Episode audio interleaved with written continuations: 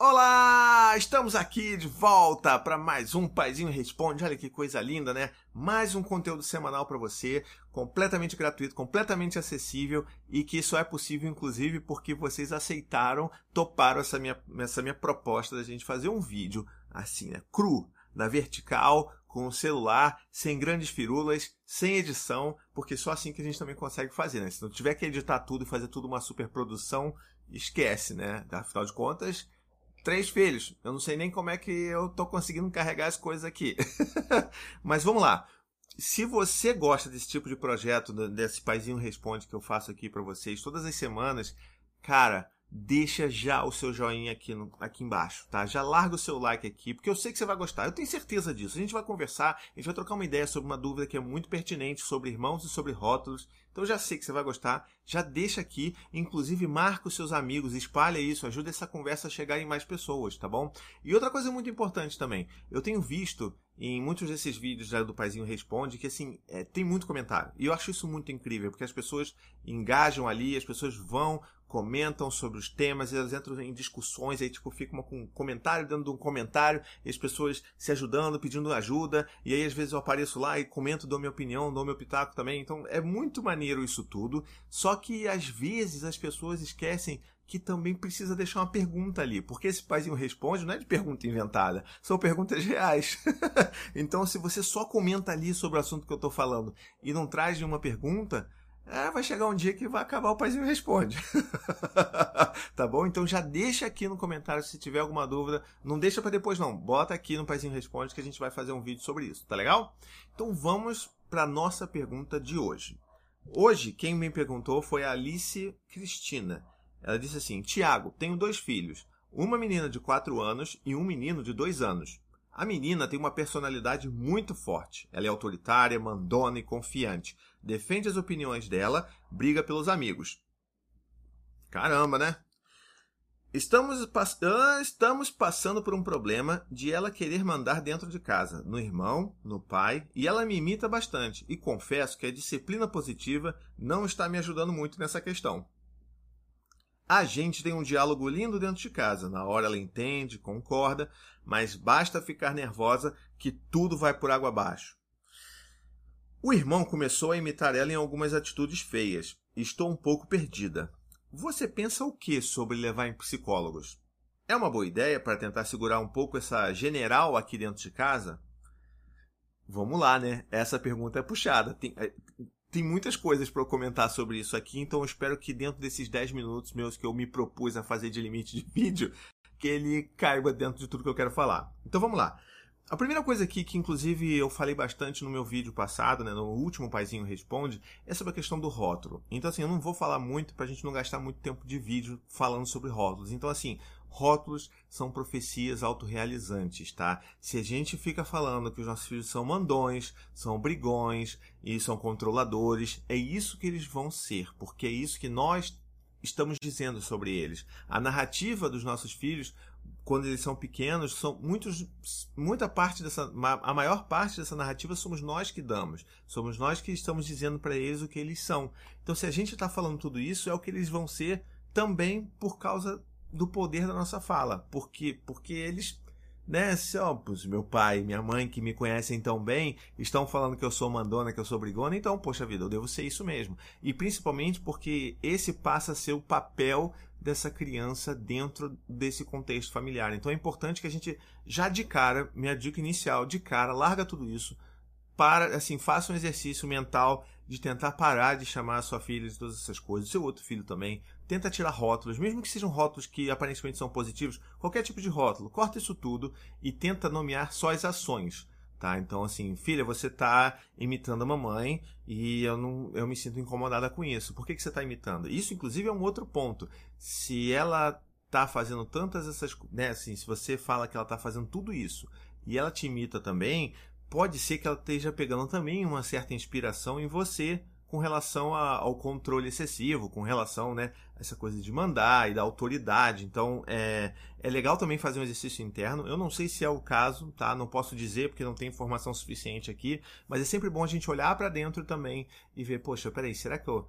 Sabe? Porque às vezes os nossos filhos jogam na nossa cara o que a gente faz e que a gente não percebe, sabe? Então, poxa, peraí, pô, caramba, acho que eu sou mandão pra caramba mesmo, então se o meu filho tá me imitando e tá me mostrando o que, que eu sou, vou tentar maneirar também e me controlar nessas horas. Porque se alguém tem mais capacidade emocional, né, de se controlar nessas horas, somos nós que somos adultos, né? Não uma criança de 5 anos que ainda está construindo ali a, a, identidade dela e construindo as, né, as ferramentas emocionais que ela vai ter para lidar com as coisas, tá bom?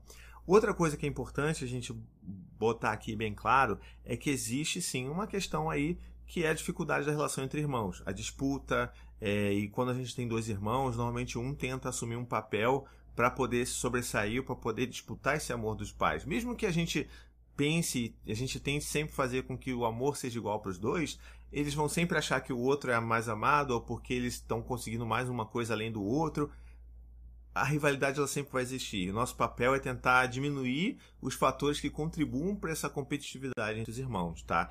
Então, uma das coisas que eu queria dizer, quando você fala aqui assim, olha, que ela, que ela quer mandar no irmão, que ela quer mandar no pai, e, e principalmente nas relações que ela está construindo com o irmão, é tentar olhar, primeiro tirar os rótulos, né? E você pode olhar e ajudar a criança a fazer assim, peraí, filho, olha só você tá falando, tá mandando o seu irmão fazer XYZ, né? Mas sabe, o seu irmão, ele tem também os pensamentos dele, tem as vontades dele. É importante que ele também faça as coisas do jeito dele. Vamos respeitar a, a individualidade deles, como eu quero respeitar a sua também. Se você quer fazer a sua coisa de um jeito, eu vou respeitar, eu vou honrar isso daí, mas eu quero que você também respeite o seu irmão como um indivíduo único e especial que ele é, tanto quanto você. E vocês não são iguais, vocês são únicos e especiais, cada um do seu jeito.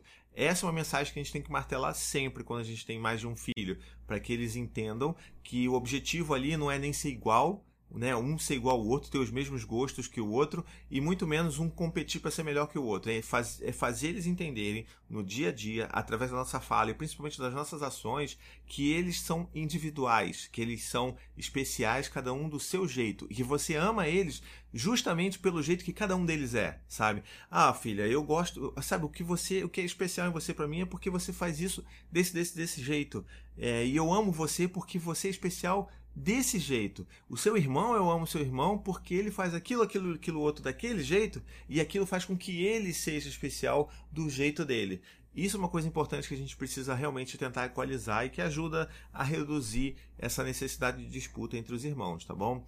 Agora, é, quando você fala que ela quer controlar muito a situação, às vezes isso é um sinal de que a criança ela está eh, gritando por ajuda para ter algum tipo de controle na vida dela. A criança já é mais velha, então às vezes ela precisa de algum tipo de controle. Então às vezes é interessante a gente abaixar um pouco a nossa guarda, sabe? É, olhar para os nossos filhos e perguntar para eles o que eles querem fazer. É, reuniões de família, por exemplo, então eu tenho textos, tenho vídeos sobre isso. É importante uma reunião de família com uma criança de 5 anos porque você dá o poder a ela de resolver um problema, que pode ser um problema até que ela mesma tenha causado, mas a gente, filha, e aí, o que, que você acha? Como é que a gente pode resolver esse problema? O que, que você pensa em fazer? Qual, o que, que você sugere? Isso é muito importante para uma criança que está sentindo que ela não tem controle sobre a vida dela. E quando a gente dá um pouquinho de poder, um pouquinho de, sabe, de oportunidades de escolha para ela, então seja é, oferecendo combinados, ou se, como você já falou aqui que você faz, ou oferecendo né, aquelas escolhas limitadas. Então, filho, olha só, a gente hoje vai poder passear na, na, padaria, mas assim, antes a gente, tem, a gente vai ter que fazer algum, algumas coisas aqui em casa. O que, que você quer fazer primeiro? Você quer primeiro me ajudar a lavar o quintal ou você quer me ajudar a lavar a louça? E, mas você escolhe, se o que você quiser, a gente vai fazer junta. Então, é a gente precisa também fomentar essa necessidade de controle de uma criança que está ali pulsando e precisando sentir que ela tem o um mínimo de controle sobre a própria vida, sabe? Isso é importante, a gente também precisa honrar essas coisas, tá legal? É, a gente precisa também entender que quando a criança ela se apresenta dessa forma é porque ela está pedindo ajuda e não porque ela tem um problema, sim, porque ela é um problema e sim porque ela precisa de ajuda, seja para entender os conflitos que estão acontecendo dentro dela ou justamente para entender como é que funciona essa relação, essa dinâmica entre ela e o irmão dela. Então também é nosso papel ajudar e guiar os nossos filhos nesse sentido, tá bom? Espero ter ajudado. Se ainda não, sabe, se você não está satisfeita, deixa aqui nos comentários que a gente continua a conversa aqui, tá legal? E se você gostou, não esquece, deixa seu like, espalha por aí esse vídeo e a gente se encontra na próxima semana, tá legal? Um beijo!